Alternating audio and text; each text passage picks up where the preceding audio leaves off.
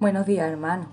Eh, quería compartir en, en Mateo 25, del 1 al 13, nos dice, entonces el reino de los cielos será semejante a diez vírgenes, que tomando sus lámparas salieron a recibir al novio. Cinco de ellas eran prudentes y cinco insensatas. Las insensatas, tomando sus lámparas, no tomaron consigo aceite, pero las prudentes tomaron aceite en sus vasijas, juntamente con sus lámparas. Como el novio tardaba, cabecearon todas y se durmieron y a la medianoche se oyó un clamor. Aquí viene el novio, salí a recibirlo. Entonces todas aquellas vírgenes se levantaron y arreglaron sus lámparas. Y las insensatas dijeron a las prudentes, dadnos de vuestro aceite, porque nuestras lámparas se apagan. Pero las prudentes respondieron diciendo, para que no nos falte a nosotras y a vosotras, id más bien a los que venden y comprad para vosotras mismas. Pero mientras ellas iban a comprar, llegó el novio, y las que estaban preparadas entraron con él a la boda, y se cerró la puerta. Después llegaron también las otras vírgenes diciendo, Señor, Señor, ábrenos. Pero él respondiendo dijo, de cierto digo que no os conozco. Velad pues, porque no sabéis el día ni la hora en que el Hijo del Hombre ha de venir. En la antigüedad las lámparas eran de barro o de metal, que tenían que ser llenas de aceite para que pudieran alumbrar y realizar así la función que, que tienen. En esta parábola podemos ver la importancia del aceite en nuestras vidas. El aceite representa el Espíritu Santo, la presencia de Dios, su palabra presente en nosotros. Y dice que el novio tardaba en llegar y que había cinco vírgenes que eran prudentes y las otras cinco eran insensatas.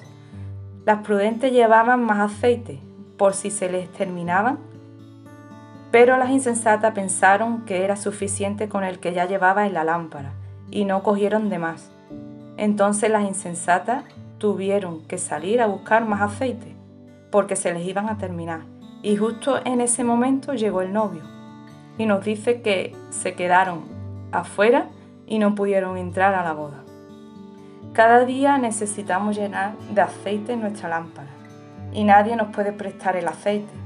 Es algo que tenemos que buscarlo personalmente en nuestra intimidad con el Señor si queremos ser luz y alumbrar, nuestra lámpara tiene que estar encendida. Nada te puede impedir que no vayas a rellenar tu lámpara, ni el cansancio, la enfermedad, alguna situación difícil que estés atravesando, porque puedes correr el riesgo que, de quedarte dormido y que al final te quedes sin aceite. El Señor nos insta a que estemos preparados con nuestras lámparas encendidas porque a la hora que no pensemos, el Hijo del Hombre vendrá.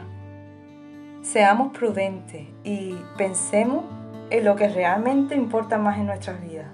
Busquemos hacer la voluntad de Dios para que no nos pase lo que le pasaron a las insensatas, que cuando quisieron entrar a la boda ya era demasiado tarde y el esposo le dijo que no las conocía. Por cuanto no sabemos ni el día ni la hora, no podemos relajarnos y decir, bueno, mañana haré esto o ya iré más adelante. Vivamos como si el Señor fuera a venir ahora mismo, dando nuestra vida y dejando que Él sea el que decida por nosotros, velando y asegurando nuestras vidas en Él, atendiendo y vigilando que haya aceite cada día en nuestras lámparas. En Salmo 18, 18 28 nos dice, Tú, Señor, mantienes mi lámpara encendida. Tú, Dios mío, iluminas mis tinieblas. Que el Señor te bendiga en este día.